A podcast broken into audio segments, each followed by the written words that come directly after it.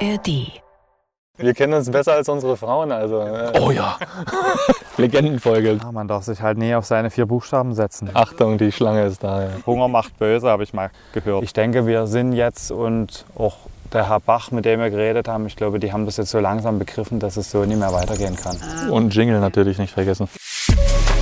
Hier ist die Sportschau, der Wintersport-Podcast mit Julia Kleine. Hier im Hintergrund, da wurde schon ordentlich trainiert. Ich bin nämlich gerade in der Nähe von Berlin im Olympischen und Paralympischen Trainingszentrum Kienbaum. Und ich bin heute mit dem schnellsten Bob-Duo der Geschichte verabredet. Francesco Friedrich und Thorsten Marges. Keiner kann ihn stoppen. Francesco Friedrich zum zwölften Mal Weltmeister. Und das mit Bahnrekord. Das ist die Zielgruppe. Francesco Friedrich schreibt Geschichte. Acht Weltcupsiege in einer Saison. Das gab's noch nie. Und jetzt sitzen die beiden vor mir. Schön, dass ihr da seid. Danke, dass wir da sein können. Thorsten, du warst äh, eben der Erste beim Training und du hast das so schön gesagt. Es fühlt sich hier so ein bisschen wie Urlaub an. Ja, ich musste, ich musste, ich war urlaubsreif. Nee, äh, nee das ist so. Hier in Chiembaum, äh, das ist so eine Tradition geworden und ähm, man kommt halt mal raus aus dem Alltag. Ähm, auch wenn ich den jetzt dieses Jahr nicht so viel hatte, aber es ist einfach immer schön hier zu sein. Das ist ja auch eine ganz schöne Anlage hier. Ich bin eben so ein bisschen übers Gelände gelaufen. Ein paar Häuschen, die stehen hier, die sehen wie kleine Wohnhäuschen aus.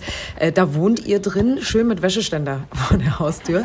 Äh, ihr könnt also selber kochen und auch Wäsche waschen. Macht ihr das dann auch wirklich? Also die Wäsche waschen kann man hier, aber die Küche ist sehr gut vorne. Man hat genügend Auswahl. Also hier gibt es eigentlich alles, was man braucht, um wirklich gut zu trainieren. Und selbst wenn schlechtes Wetter ist, dann gehen wir da hinten in die Halle oder gehen rein in den Kraftraum. Also deswegen für uns sind das zwei Stunden Fahren und wir sind hier in so einem kleinen Paradies, in so einem kleinen abgeschirmten Bereich. Da hinten ist auch Kleider See und da ist es ja wirklich entspannt, mal zum Runterkommen und sich wirklich nur aufs Wesentliche, nur auf den Sport zu konzentrieren. Ja, wir haben halt den Vorteil, dass wir im, ähm, das Haupttraining einfach im Sommer machen als Wintersportler und da müssen wir jetzt nicht irgendwo hinfliegen, wie zum Beispiel die Leichtathleten, die gerne nach Südafrika fliegen oder so, weil sie da das dann warm haben. Das brauchen wir ja nicht, deswegen ab nach Kienbaum. Ja, wir sind jetzt gerade hier an der Leichtathletikanlage. Das ist hier die Wurfanlage. Ihr habt jetzt gerade hier so ein paar Würfe gemacht. Ich habe mir auch gerade von eurem Trainer erzählen lassen, wenn der Montag überstanden ist, verletzungsfrei, dann kann es losgehen. Ähm, wa- warum? Also was, was ist so gefährlich an diesem Würfe oder auch an diesem Montagstraining? Nee, eigentlich fangen wir immer Montag früh mit, mit Sprints an. Und das ist schon oft passiert, dass irgendwie der eine oder andere ja, frühst dann direkt zum Physio gewandert ist. Heute haben wir mal getauscht und heute Nachmittag laufen wir. Da sind alle angekommen, da haben alle entspannt die Würfe weggesteckt. Das ist auch nicht so eine anstrengende Einheit. Und deswegen haben wir das heute einfach mal getauscht, weil wie gesagt, die Montagsläufe sind irgendwie hier manchmal, man läuft dann auch zusammen und man versucht dann wahrscheinlich auch zusammen mit den anderen so ein bisschen mitzuhalten. Auch wenn es eigentlich vielleicht nie gehen würde an dem Tag und vielleicht ist es dadurch immer mal so entstanden des Montags. Aber wie gesagt, das ist jetzt nie jedes Mal, sondern das ist einmal in vier, fünf Jahren oder so, dass da Montag einer gleich ausgeschert ist und den Rest der Woche nur bei der Physio war. Okay, aber trotzdem freut man sich dann auf Dienstag, wenn alle Genau. unbeschadet irgendwie Ja, es ist irgendwie zu einem Gag geworden. Aber ich habe auch gerade gesehen, ihr macht ja nicht wie die normalen Kugelstoßer, entweder aus der Drehbewegung raus oder aus der Stoßbewegung am, am Kinn entlang, sondern ihr werft einmal nach vorne. Ja, das ist eine Zubringerübung. Das machen aber auch Kugelstoßer und äh, andere Kraftsportler. Das ist einfach, Kugelschocken ist so eine Zubringerübung, die machen viele Sportler.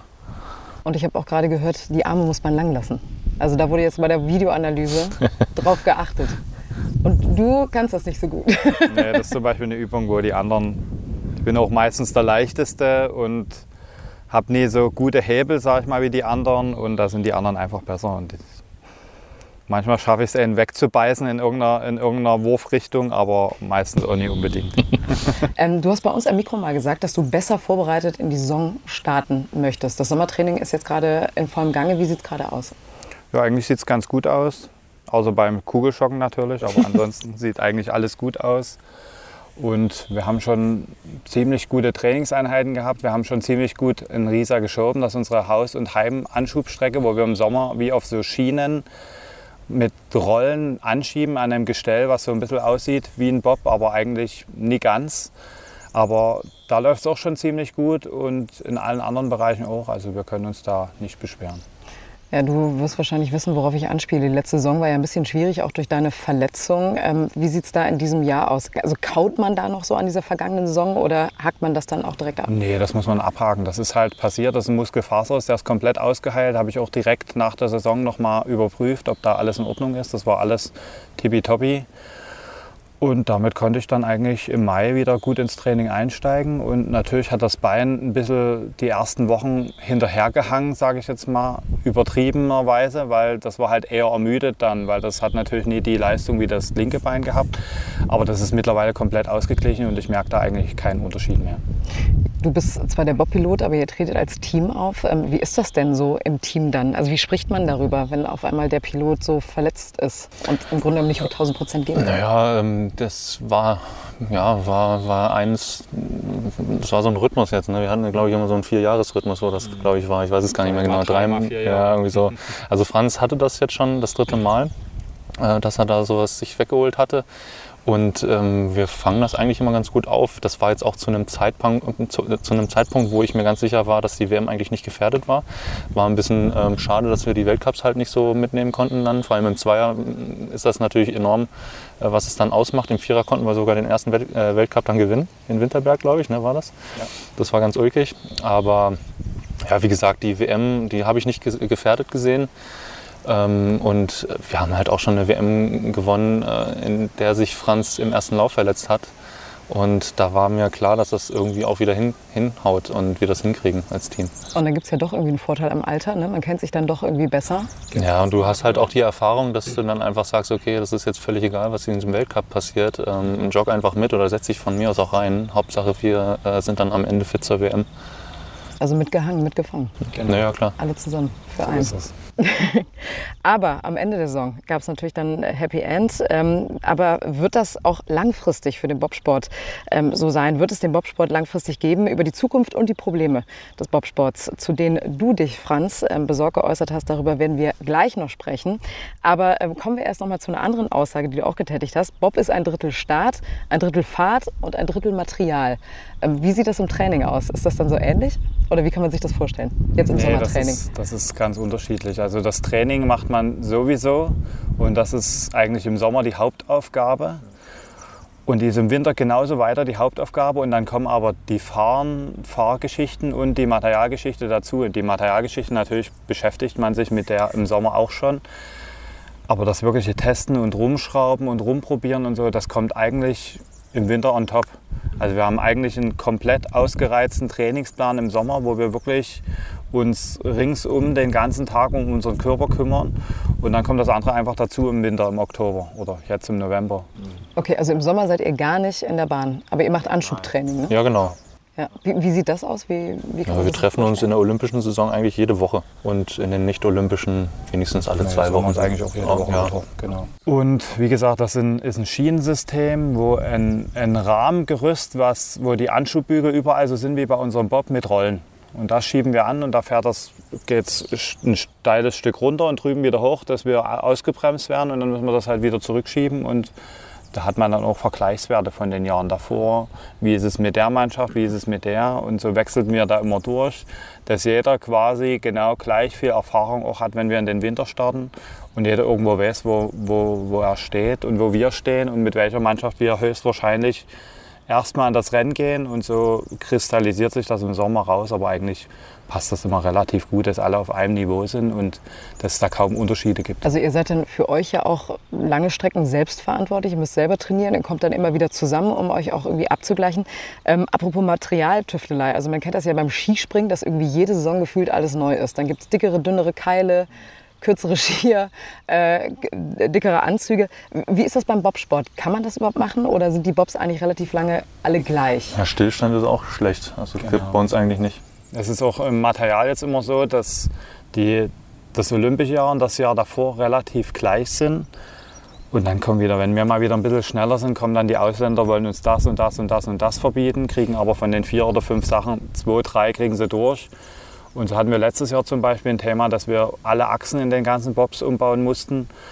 Und jetzt kommt eventuell nächstes Jahr auch noch mal ein Thema auf uns zu, aber dann ist das Reglement eingefroren und dann können wir mit dem Reglement weiterentwickeln. Das heißt, wir versuchen schon jedes Jahr einen Schritt zu machen. Letztes Jahr haben wir ein paar Details geschafft, aber nicht so viele, wie wir wollten, weil wir so viele Achsen und so weiter umbauen mussten, dass, wie gesagt, die Schlitten alle überhaupt im Reglement sind. Aber ist das denn so, dass ihr dann auch im Austausch seid oder dass die euch auch als Experten ranziehen? Ja, das ist, also mit der FES ist mittlerweile das Verhältnis so gut und das ist so, so feinmaschig, dass wir da wirklich viel absprechen. Ich war vor kurzem erst in der FES, habe mit denen ein bisschen besprochen, wie und was es aussehen soll. So ähnlich habe ich noch eine, eine Kufenfirma oben im Norden, die sitzen an der Ostsee. Mit denen läuft das genauso. Also da ist dann wirklich wird peu à peu, wie bauen wir die Kufe, wie bauen wir das. Also die FES baut natürlich auch Kufen. Aber so war es halt für mich so ein Punkt, wenn ich mit denen zusammenarbeite, habe ich so ein bisschen ein Alleinstellungsmerkmal. Und das war halt, war halt wirklich ein Glückstreffer, dass das funktioniert hat, dass wir auch so auf einem Level waren und dass die überhaupt so verrückt sind und sich dann manchmal die Nächte um die Ohren schlagen, um die Kufe noch irgendwie fertig zu bauen, das dann noch rechtzeitig zu uns zu bringen und so weiter. Also das sind schon verrückte Menschen und wir müssen unheimlich dankbar sein, dass wir auf dem Weg dahin immer so eine verrückten Leute kennengelernt haben, weil ohne die verrückten Leute wäre das einfach nie möglich. Apropos verrückte Leute, du giltst ja auch als akribischer Arbeiter. Ähm, machst du denen dann auch irgendwie Druck und sagst so, ich möchte das jetzt so und so haben oder wie, wie, wie funktioniert ja, der das Austausch? sind dann, wie gesagt, das sind Leute, die sind dann gut befreundet mit uns und das funktioniert dann und die wissen dann schon, wo es drauf ankommt. Und manchmal muss man die halt ein bisschen mehr nerven, aber meistens funktioniert das eigentlich gut. Schauen wir mal auf euren Sport. Äh, Das ist ja auch der Grund, weswegen ich mit euch beiden das Interview führe. Äh, Ihr seid seit 2021 alleinige Rekordweltmeister, habt die meisten Weltcupsiege gesammelt. Ich habe mal alle zusammengerechnet mit den Olympischen Spielen, Weltmeisterschaften, Teamwettbewerben oder Gesamtweltcups. Da bin ich bei 108 Siegen, also nur erste Plätze gelandet. Und mit Silber und Bronze war ich, glaube ich, bei 160 Podestplätzen.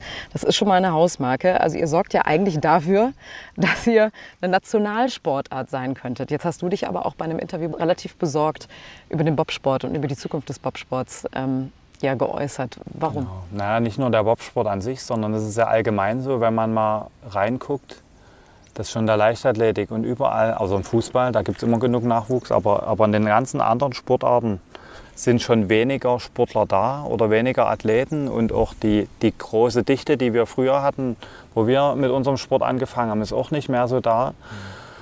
Und wir sind eine, Quereinsteigersportart. Das heißt, wenn in den, in den Sportarten, die dann zu uns wechseln, schon weniger da sind, kommen natürlich zum Schluss auch weniger bei uns an. Und da geht es schon los. Dann haben wir das Thema mit der Klimaerwärmung. Wir fangen dieses Jahr erst wirklich am 1. November mit Bobfahren an, weil der Oktober so ein Monat war, wo wir meistens, wenn wir die Bahn vereist haben, auf einmal noch mal 20 Grad gekriegt haben und dann die Energiekosten so hoch waren, dass der Oktober zwei bis dreimal so viel wie alle anderen Monate an Energie gekostet haben. Und deswegen haben wir so ganz viele Punkte, wo man aufpassen muss, dass es das irgendwann vielleicht nicht mehr gibt. Genauso sind die Bahnen so teuer. Es wird jedes Mal eine Bahn neu gebaut irgendwo, die wird zum Teil gar nicht mehr wieder gefahren, weil die Spiele natürlich auch immer in utopischen Regionen waren oder wo vorher noch kein Wintersport groß zugange war. Und deswegen haben wir so ganz viele Sachen, die aus aktueller, nachhaltiger Sicht irgendwo gegen unseren Sport sprechen. Und jetzt müssen wir gucken, wie man den gesamten Leistungssport wahrscheinlich wieder ein bisschen mehr in die nachhaltige Schiene bekommt. Und ich denke auch, wir sind so langsam auf einem guten Weg. Wir gehen jetzt in eine Wintersportregion, wir kommen nach Cortina.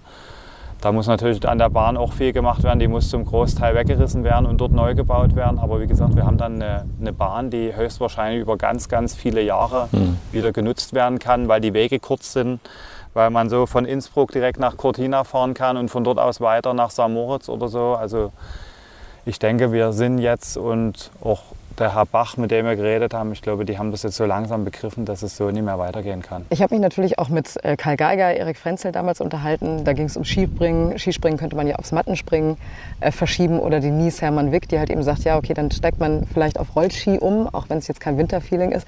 Wäre das dann überhaupt was für euch, Stichwort Nachhaltigkeit, zu sagen, Bob, irgendwann auf Rollen, geht das überhaupt? Oder sagt ihr dann, Das wird ja gemacht im, im. Sommer als Gästebobfahrten. Aber Aber es hat mit dem, mit dem Eigentlichen nichts zu tun, Nein. weil durch die Rollen und den Gummi und den Rollwiderstand hat man eine ganz andere, ein ganz anderes Lenkverhalten wie, wie im Winter. Im Winter ist es wirklich so, der Bob rutscht und du machst nur an gezielten Punkten eine, sage ich mal, gezielte Lenkbewegung. Und im Sommer kannst du, wenn du irgendwo einen Fehler machst, gleichst du das aus, verlierst natürlich viel mehr Zeit wie im Winter. Aber wie gesagt, das wäre nicht mehr so spektakulär wahrscheinlich, wie es ist. Also es wäre was, was komplett anderes und ja, dann hat man die Rollen, dann, dann passt es vom Einsteigen her auch bis jetzt nie. Dann müsste man komplett wieder was Neues entwickeln und dann würde man in der Hinsicht auch wieder ganz viel Geld ausgeben müssen, alle möglichen Nationen, um alles neu zu machen. Also zum Schluss denke ich, versuchen wir da, so wie wir es haben, das effizienter und sinnvoller zu machen. Vielleicht baut man an jede Bahn ein Windrad oder irgend sowas. Vielleicht gibt es irgendwann noch eine ganz andere Möglichkeit, da die Energie aufzubringen. Aber ich denke, die Welt ist ja gerade im Wandel und irgendwann wird es da wieder neue Technologien geben, mit denen man das vielleicht noch besser oder effizienter gestalten kann. Aber würdet ihr euch damit einbringen? Also wenn es darum geht, vielleicht auch mit Bobbahn Energie zu gewinnen, zu sagen, okay, wir haben da so ein paar Ideen oder ja, die wärst du dann eher raus? Die Frage ist halt, ob die Ideen immer dort ankommen, wo sie hin müssen. Viele Wege halt. Als Sportler kann man, ja, kann man ja auch oft viel erzählen und kann viel sagen, wie es doch besser wäre für die Sportler und zum Schluss wird es dann doch weiter oben geplant und wird dann doch nie so gemacht. Und das ist nie immer so einfach, wie man das denkt. Auch wenn man super erfolgreich ist und in der Sportart eigentlich ganz oben steht, kommen dann auch oft die Wünsche nie so an, wie man sich das erhofft, muss man auch sagen. Und auch mit der Vermarktung ist es manchmal ein bisschen schwierig. Ne? Das Du hattest sowieso gesagt, dass in schwierig. Und 17 in der, Jahren. aktuellen, in der aktuellen Zeit ist es sowieso Ganz schwer. ganz Ja. schwer. Also es ist so gut wie noch nie zwei, dreimal passiert, dass wir eine E-Mail bekommen haben, dass jemand uns unterstützen würde und helfen würde und was machen würde. Aber ansonsten ist es wirklich viel, viel Arbeit und, und oft ist es nur, putzen. genau, wenn man jemanden kennenlernt und dadurch den für sich begeistern kann, dann entsteht oft so eine Partnerschaft. Aber so, wenn jemand einen gar nicht kennt, dann ist das immer ganz, ganz, ganz schwer. Ihr seid die erfolgreichsten Bobsportler aller Zeiten. Muss man immer dazu sagen noch. Ne? Genau, also es- und das ist trotzdem immer wieder im ganzen Sommer beschäftigt man sich fast mehr mit so Sponsoren suchen und solchen Thematiken wie mit dem eigentlichen Sport, weil das Hin und Her telefonieren und bis man jemanden erreicht, dann ist wieder Urlaub und dann ist wieder der krank und dann ist eigentlich der dafür zuständig, der ist aber jetzt gerade im Urlaub und das geht aber nur, wenn auch der unterschreibt und Man denkt, wenn man im März anfängt, äh, Mensch, dann habe ich es im Juli auf jeden Fall. Meistens im Oktober dann, ja, jetzt, jetzt kann man bedrucken, jetzt kann man bedrucken, jetzt haben wir jemanden. Ja. Gut Ding will Weile haben. Sag- Und dann ist wirklich, dann, dann geht es irgendwie nach Übersee und dann müssen in drei Tagen noch alle Rennanzüge oder Jacken bedruckt, umgenäht oder die Mützen gestickt oder weil wirklich das sich Kurz bis so hin, bis so lange zieht, bis man dann wirklich alles irgendwo unter Dach und Fach hat. Dann muss die Werbefläche natürlich auch attraktiv für die Leute sein. Das ist auch nochmal so eine Sache. Also ähm, viele wollen ja vielleicht dann in der Region breiter gestreut Werbung machen, ähm, in kleineren Vereinen und dann nicht unbedingt sagen, okay, wir machen jetzt das große Ding hier mit dem Olympiasportler aus der Region, aber haben dafür nur eine Werbefläche, die aber vielleicht im Fernsehen zu sehen ist. Das ist auch immer so eine Sache. Das, da muss man wirklich auch Glück haben, mit den richtigen Leuten dann zusammenzukommen. Wie wichtig sind denn die Fans? Weil ich habe in den letzten drei Jahren bin ich natürlich immer wieder auch in Winterberg gewesen und habe auch so die Entwicklung auch gesehen mit Corona, ohne Corona. Und die Fans, die bringen ja schon ein gewisses Auf Gefühl, eine gewisse Also das ist mit dabei. schon, wenn die alleine zu Hause die Daumen drücken, ist das ja immer viel wert. Und das ist halt schon, wie gesagt, die sind im ganz erweiterten Team, sage ich mal, sind die ganzen Fans, die uns bejubeln, weil es ist nichts schöner, wie wenn du unten im Ziel aussteigst und dann sind da hunderte Leute, die Ja. das bejubeln, weil wenn du im Corona-Jahr aus dem Bob aussteigst, sagst du, ach, juhu, 500 zu Vorsprung, okay. Unser Trainer ist auch da. super. Genau, das ist schon, Ist das noch ist schon ein himmelweiter Unterschied. Wenn man die WM Altenberg, die erste sieht, wo wir noch vor 6.000, 7.000 Mann dort dieses Kopf-an-Kopf-Duell hatten und da aussteigen und die 500 so auf unserer Seite zum Schluss hatten. Und dann siehst du die anderen, die WM danach, wo wir auch wieder unter Corona die WM hatten und da war kein Mensch an der Bahn. Also das ist schon, Das das ist ist schon Anders. ganz schön verrückt. Man hat sich auch dran gewöhnt, bei den Spielen war es dann halt so. Aber es war dann cool, als es wieder zurückging, die Zuschauer wieder da waren. Das war wieder, ach Mensch, so war das ja. Und wie normal das jetzt wieder ist, Ja. dass man nirgendwo groß Ja. eine Maske noch sieht und so, das ist so verrückt. Als hätte es das nie gegeben. Aber ich, was ich total lustig fand, ich stand ja auch da unten, habe mich mit ein paar Leuten so unterhalten einfach und die sind ja total fachkundig. Ja, Die das stimmt. Da kennen gibt's, ja alles. Ja, da gibt es Ja, ja. viele, die, Ja. die da hinkommen, die haben viel Ahnung dann Ja. oft. Ja. Also absolutes Fachpublikum auf jeden Fall. Ähm, kommen wir mal zu dir, Thorsten. Ähm, du wirst so ein bisschen als Supermann des Anschiebens Um äh, betitelt. Und wenn, wenn Franz die Titel holt, holt ihr ja zusammen die Titel. Aber meistens bist du dann der Erste, der im Interview dann angesprochen wird. Ähm, äh, wie ist das denn für dich? Also ist da, kommt da irgendwie Neid auf oder Hm. ist das dann egal? Ach, das ist, das ist ja die, die älteste Frage im Bobsport, so nach dem Motto an die Anschieber immer. Aber nee, das ist, ähm, Franz ist der Teamchef und äh, hat halt auch die meiste Verantwortung. Und dann ist es halt auch normal, dass da die größte An äh, die Aufmerksamkeit ist. Aber ähm, wir haben das im Team, glaube ich, ganz gut so geregelt, dass wir halt an, zu den Interviews zum Beispiel auch immer geschlossen als Team gehen. Und äh, langsam haben sie es dann auch begriffen, dass, dass wir das auch so haben Das war wollen. in der Corona-Zeit, aber das war wieder ein bisschen Ja, schwierig. das war auch wieder schwierig. Da waren wir auch stinkig, weil das kommt dann wieder aufs Thema Sponsoring. ne? Dann hat man seine Werbeflächen, seine Partner im Hintergrund und kann sie nicht mal zeigen, weil dann äh, das Fernsehen sagt, ja, nee, jetzt nur der Franz. Das war immer ein bisschen schwierig, da waren wir dann auch stinkig, aber das hat sich jetzt auch wieder ge gebessert und äh, wir gehen geschlossen zum Interview und ähm, stehen und versuchen uns immer als Team halt auch zu präsentieren und das funktioniert schon ganz gut. Ich denke auch besser als noch vor 10, 20 Jahren. Viel, viel besser. Das muss man schon sagen. Ich hatte jetzt sogar die Ehre, dann die Fahne ähm, bei der Abschlussfeier in Peking zu tragen. Das war ja auch ein Novum. Und da ist schon, ähm, also die Aufmerksamkeit der Anschieber und Anschieberinnen ist da, glaube ich, schon ein bisschen gestiegen, denke ich schon. Aber, aber wodurch kommt das? Also weil ihr Sportler dann selber sagt, hey, wir sind auch da? ja, ja, das und Ja, ja, ähm, weil wir, wenn wir geschlossen zum Interview genau, gehen, ja. kennen ja, werden die Anschieber auch mehr gekannt wie früher. Das Genau, ist halt so. Und dann ja. sind wir natürlich auch eine Mannschaft, die schon ganz lange so zusammenfährt. Ja, das, das ist nicht so, dass wir jedes Jahr fährt bei mir ein anderer mit. Ja, das, man Und kennt das uns halt, halt eben als das- das, Team. So, genau. ja. Das wäre zum Beispiel meine nächste Frage. Also gerade bei den Frauen wird ja unter den Anschieberinnen auch sehr viel gewechselt. Ähm, wäre das eine Option für dich gewesen oder war direkt klar, nee, ich bin in dem Team und damit basta?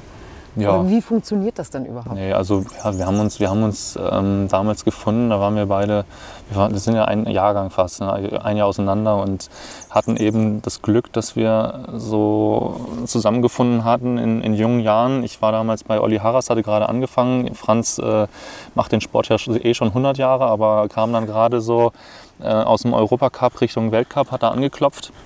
Wir waren einfach zum selben Zeitpunkt da an der gleichen Stelle und hatten uns gefunden, ähm, sind zusammen dann JWM gefahren und dann auch die Weltmeisterschaft zusammen, weil wir eben Weltmeister bei, der, bei den Junioren geworden sind. Und dann war der Wechsel klar, dass, dass wir den, die nächste Saison, also die olympische Saison äh, 2013, 14 zusammen angreifen und äh, versuchen zu den Spielen zu kommen. Und ja, das hat dann auch funktioniert und seitdem, ja, das, das war klar, dass wir den Weg dann gemeinsam bestreiten und als dann die Erfolge kamen, war das ja noch einfacher dann. Da trennt man sich dann nicht so einfach. Nee, ne? nee, nee. Ja. Ähm, jetzt bist du der akribische Arbeiter. Du hast dich auch mal als äh, krankhaft ehrgeizig Mhm. bezeichnet. Krankhaft ist ja eigentlich eher was Negatives. Ähm, Wie äußert sich das? Ja, ist es das im gibt ja auch dann auch negative. so, dass du sagst, beim Billardspielen, ich muss hier unbedingt gewinnen? Ja, das ist besser geworden alles, denke ich. Aber ähm, das Krankhafte, das, ja, man, man macht halt auch Abstriche. Ne? Und ähm, man hat halt den Fokus auf das, was man da erreichen möchte.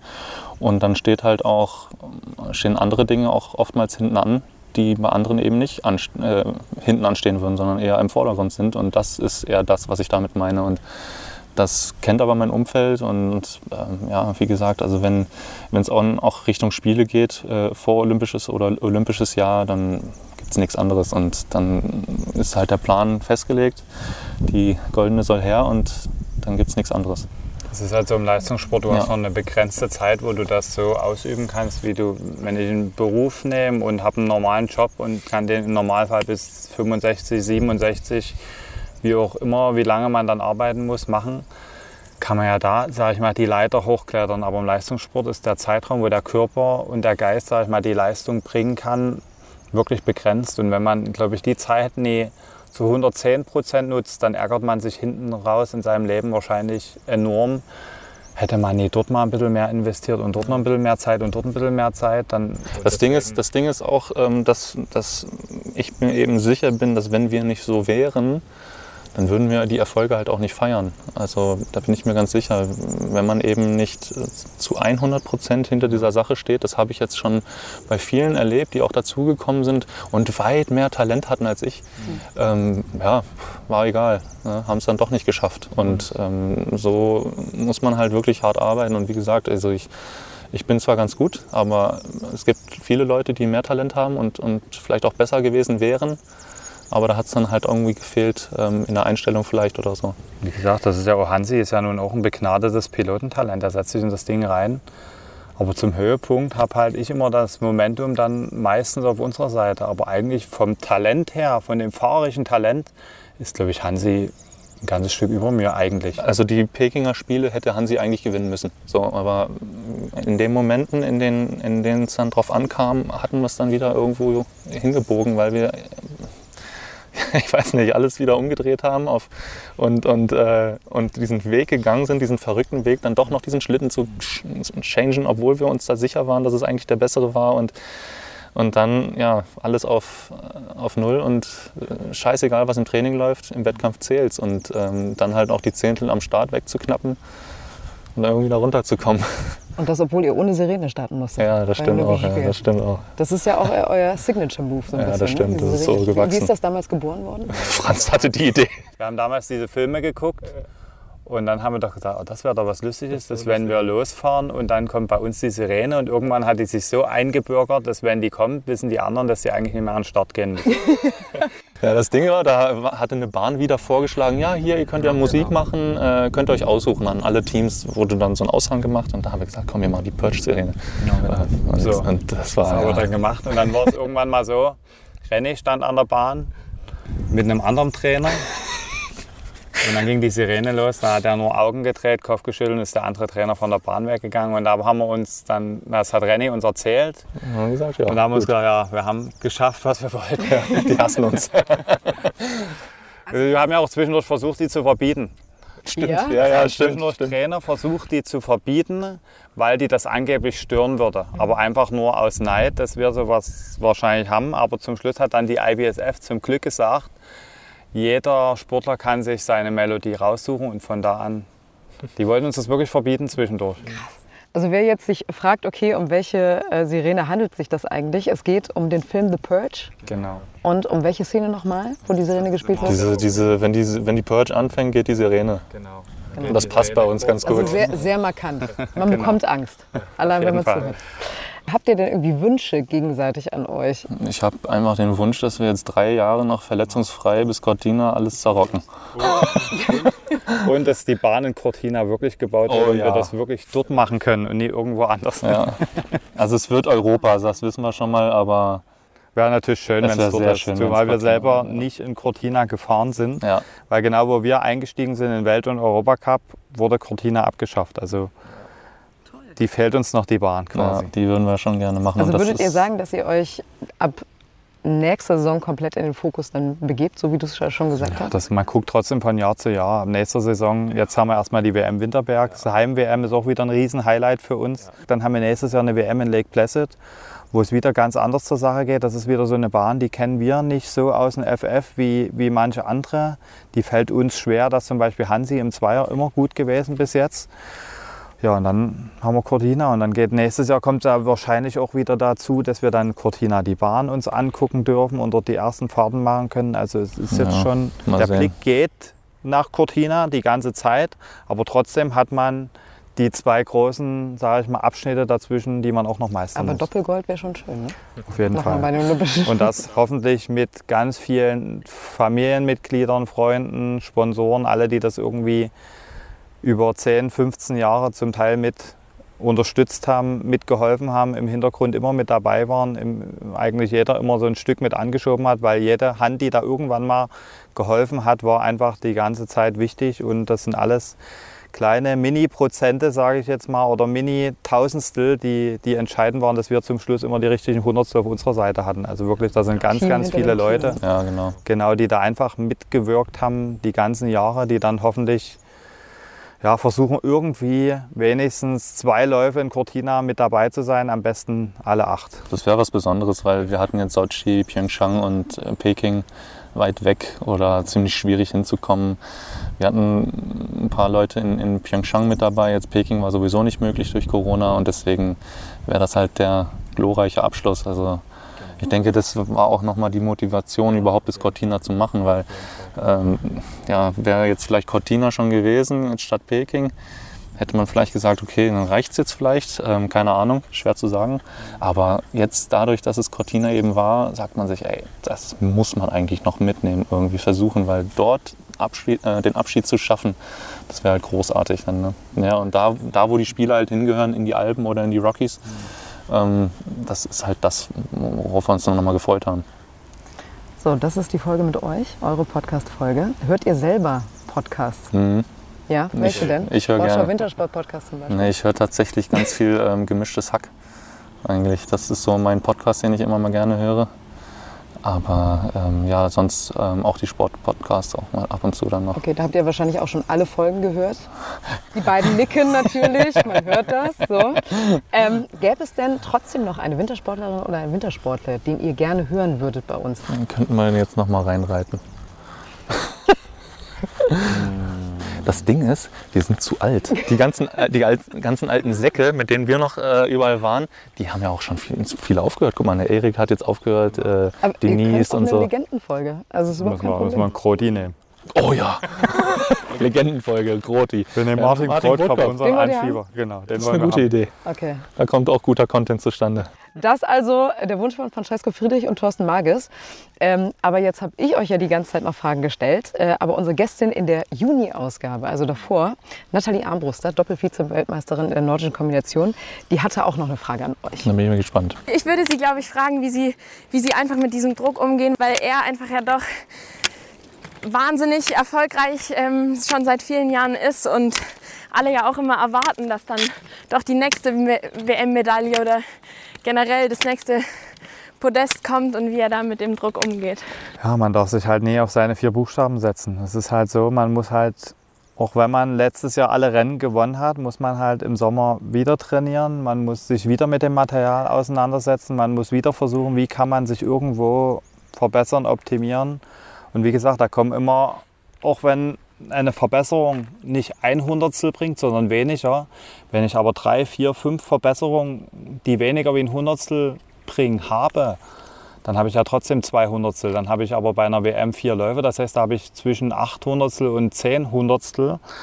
Und das mit Sachen, die auf der Uhr eigentlich gar nicht gebracht haben. Also man muss trotzdem immer dranbleiben und darf nie aufhören, sich irgendwie verbessern oder, oder weiter na- nach vorn Es ist, gucken. es ist vor allem diese Einstellungssache, ja, dass wenn du, das, ähm, es ist wirklich so, wir sitzen im Bus, haben jetzt die WM gewonnen und reden Mhm. dann eigentlich, ist eigentlich schon schon der darüber. Haken da Das war's dann, ist Genau. scheißegal gewesen. No. Völlig wurscht. Es ist völlig egal, was passiert ist, dass wir jetzt gerade wieder zweimal gewonnen haben vielleicht.